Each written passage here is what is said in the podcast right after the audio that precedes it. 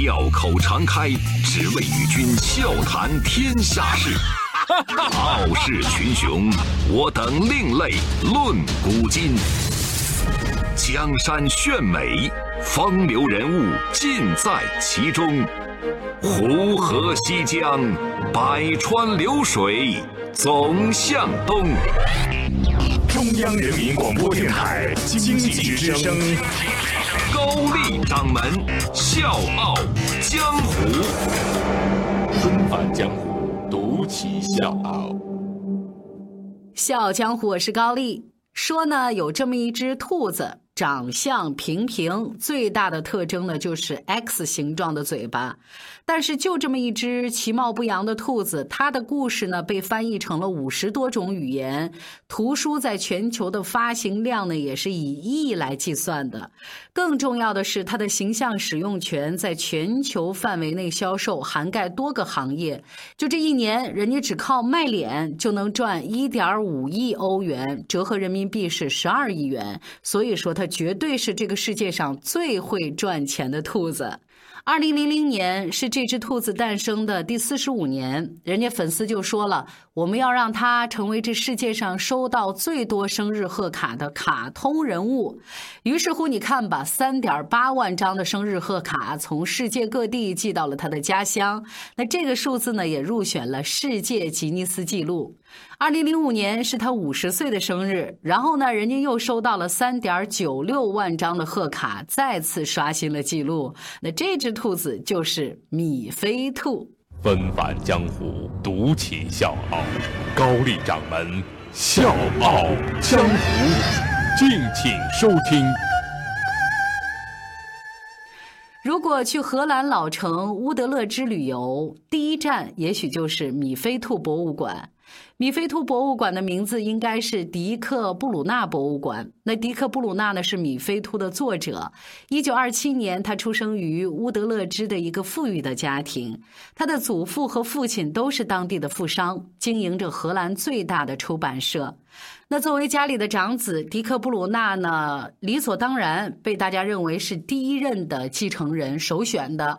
家族呢就把他送到了伦敦和巴黎去留学，接受最好的教育，接触图书销售和出版专业知识，希望呢他可以继承家族产业。但是呢，这大少爷根本不喜欢做生意，他也不喜欢什么出版行业，他最喜欢的是画画。就是他的这个经历，他的这个心境啊，放在咱今天用网络的这个逻辑，就是说，如果你不好好画画，你就要回去继承亿万家族生意了啊！你可当心点儿。在伦敦和巴黎留学的时候呢，他对出版行业的专业课没有兴趣，他每天呢就是流连在博物馆和美术馆里面。二战期间呢，他被迫中断学业，回到了荷兰。尽管战火喧天，但人家还是悠然自得，而且暂时呢生意萧条，他也不需要参与家族的买卖。在这个期间，他潜心的去画自己的画。那家里人呢，一看他这劲头，也不逼他去接管家族的生意了。一九五一年，迪克终于去了阿姆斯特丹学习绘画，而且做起了插画师。一九五五年的某一天，当时迪克在家里啊，跟家人在一起聚会，然后他儿子呢就拿了一个兔子的玩偶在那玩的不亦乐乎，就那个场面让他想到了自己小时候曾经养过的兔子，然后他就顺手画了一个兔子的形象，米菲兔这个风靡全球的漫画形象就这么诞生了。一开始呢，迪克布鲁纳没有刻意的去设定米菲兔的性别，一直到了一九七零年，在米菲兔系列的第六本绘本《米菲的生日》里，他第一次给米菲穿上了花裙子，确定了米菲的女性身份。那米菲兔的线条是特别的简单，只用颜料三原色和绿色，特别的清新。迪克布鲁纳呢曾经就说过。橙色是红色加黄色得出来的颜色，那紫色呢是蓝色加红色，这些颜色都不够直接，所以我不喜欢。我要画最简单的画，颜色也是必须简单直接。在米菲兔诞生之后的半个世纪里，迪克·布鲁纳呢始终坚持这种朴实的创作风格，哪怕是节日和重大的纪念日，他也不会让米菲兔去换装，他就靠着铅笔画了几十年，对米菲兔的创作信条就坚持一个理儿：简单点儿，让一切都变得简单点儿。简单点。说话的方式简单点，递进的情绪请省略。你又不是个演员，别设计那些情节。二零零六年，也就是米菲兔诞生的五十周年，乌德勒支的米菲兔博物馆正式开馆。这个只有两层的博物馆和一般的博物馆非常的不一样。除了一楼的一个小展厅里面展示了迪克·布鲁纳的一些手稿和不同版本的米菲兔之外呢，没有太多的展品。它更像是一个米菲兔主题的游乐园，它有大量的互动区域，比如说孩子认知空间和形状的积木区，呃，让孩子认识交通工具和交通规则的交通区，还有就是提供蜡笔、白纸、剪刀这些工具的涂鸦区。那最受欢迎的是一个叫做“米菲之家”的空间。那这个空间呢是按照现代家庭的格局来设计的。一楼呢是客厅和厨房，二楼是卧室和卫生间。孩子们呢可以在这里面过家家，就是每个孩子进去了都不愿意出来。可能听到这儿，大家会问了：那为啥米菲兔博物馆就生生变成了一个大乐园呢？理由同样很简单，因为相比一般博物馆的庄重，迪克·布鲁纳更喜欢简单的快乐。他沉浸在这种简单的快乐里，他的生活同样是极简主义。从上世纪五十年代到二零一一年，他每周都工作七天，每天早上五点起床，以妻子的日常琐碎作为自己的题材，为妻子画一幅画。吃完早饭以后呢，就骑自行车到工作室去画画。中午回家吃饭，下午再回到工作室处理一些行政事务。二零一一年，他因为没有办法稳定的握住画笔，才宣布退休的。所以你看，这老爷子生在富豪家庭，一辈子没有为生计发过愁，安享着自己的童话世界，视金钱如无物。甚至呢，有人问他：“你通过米菲兔赚了多少钱呢？”他只能如实回答一句：“我不知道啊。”二零一七年二月十七号，迪克·布鲁纳在睡梦当中安然离世，享年八十九岁。我呢特别想说一句，就是迪克·布鲁纳呢是一九二七年出生的，在咱中国传统生肖里正好属兔。周一到周五早间五点，下午四点，欢迎收听高丽掌门笑傲江湖。请在公众微信搜索“经济之声笑傲江湖”，记得点赞哦。米菲兔系列的荷兰原版绘本一直坚持小开本原则，目的呢就是孩子们拿到手里阅读的时候方便。每本呢只有十二页，每页一幅插画，配上四行诗，有的时候甚至连文字都没有。内容呢多半是孩子可以理解，或者是他们即将面对的生活场景。即便是篇幅这么短，迪克·布鲁纳仍然是以工匠精神在雕琢。他通常呢是几个月才能完成一本，因为他追求极简，所以习惯在素描草稿上不断的删除线条，直到没有一根是多余的。他曾经说过：“我开始画米菲哭的时候，画了四滴眼泪。第二天我去掉了一滴，第三天我去掉了另外一滴。”第四天，我又去掉一滴。这个时候，我发现只有一滴眼泪的米菲真的是非常非常的伤心。一九九二年，米菲兔第一次登上荷兰电视，是每集五分钟的动画短片。二零零三到二零零七年，米菲和朋友的故事在加拿大和美国电视频道播放。二零一三年，第一部米菲兔电影剧场版《米菲动物园寻宝》正式上映，开始了米菲的大荧幕之旅。其实，从绘本到动画是很多卡通形象的必经之路，所以。这事儿并不稀奇。米菲兔呢，在这条路上走的呢，甚至有点迟缓，但是它的开拓之路绝对不仅仅局限于此。半个多世纪以来，挂着米菲兔标志的产品卖出了一万多种，现如今每年可以带来一点五亿欧元的销售市场。通过形象版权授权，米菲出现在文具、衣服、家具、配饰和玩具各个领域，在很多国家甚至是随处可见。指迪克布鲁纳家族的出版社每年就可以通过米菲兔形象躺着赚两百万欧元，相当于一千六百万人民币。一九九六年，和米菲兔相关的图书和音像制品进入中国，米菲形象也被应用于国内的各个商业领域，包括婴儿衣服、家具用品、鞋帽、配饰、玩具等等。中国人接触米菲兔多半儿不是从绘本开始的，其实，在中小学生能见到米菲兔绘本之前，就已经在文具上见到它了，特别是那些带着米菲兔立体形象的圆珠笔。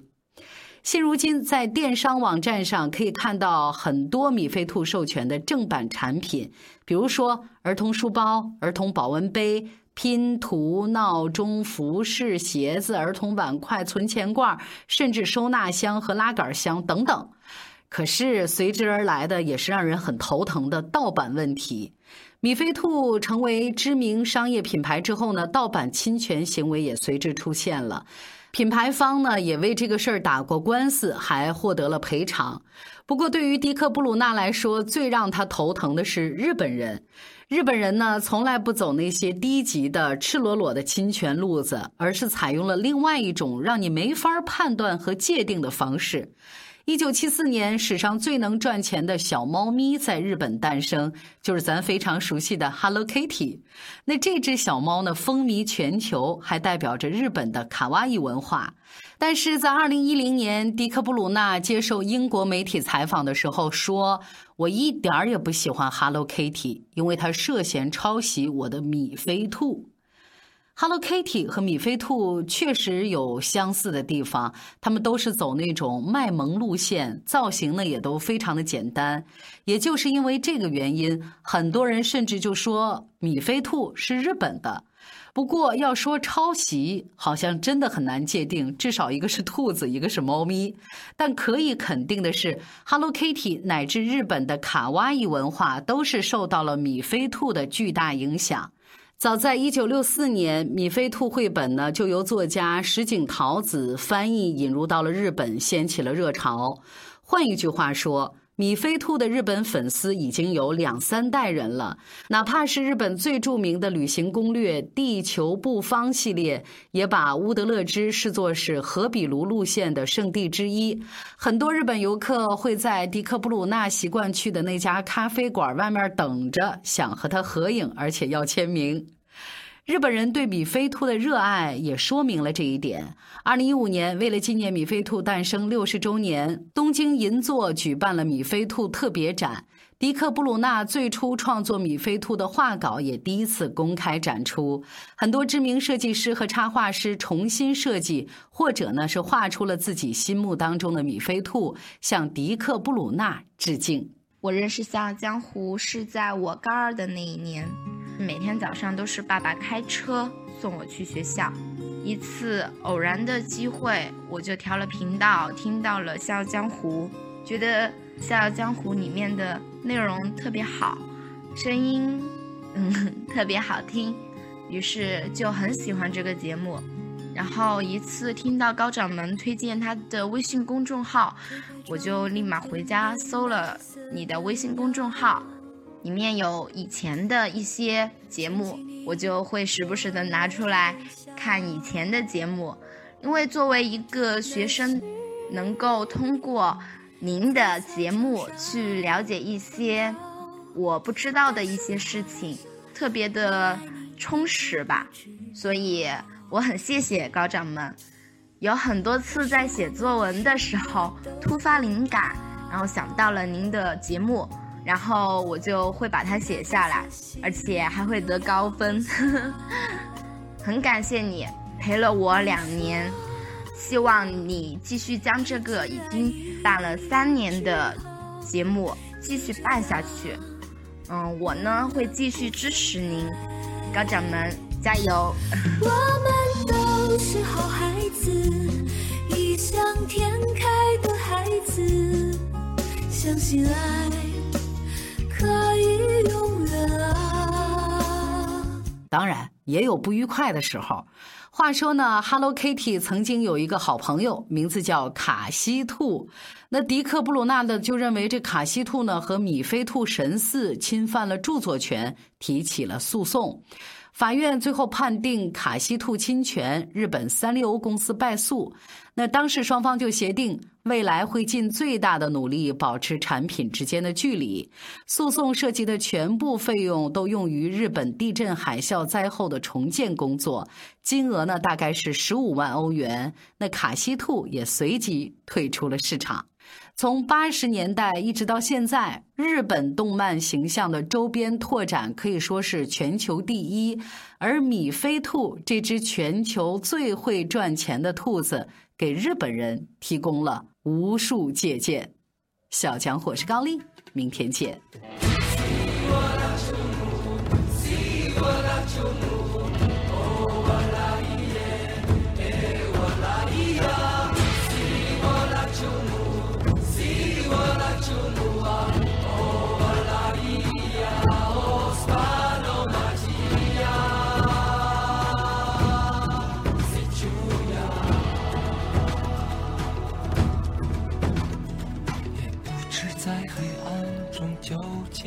沉睡了多久？也不知要有多难才能睁开双眼。我从远方赶来，恰巧你们也在，只你留恋人间。我为他而狂野，我是这耀眼的瞬间，是划过天边的刹那火焰。我为你来看，我不顾一切，我将熄灭，永不能再回来。我在这里啊，就在这里啊。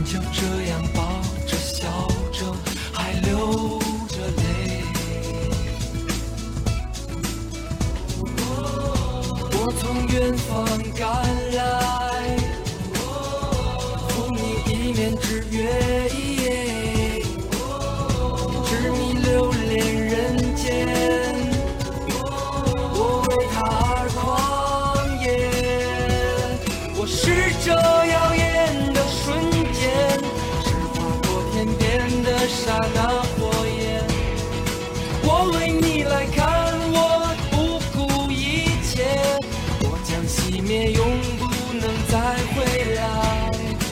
我在这里呀，就在这里呀，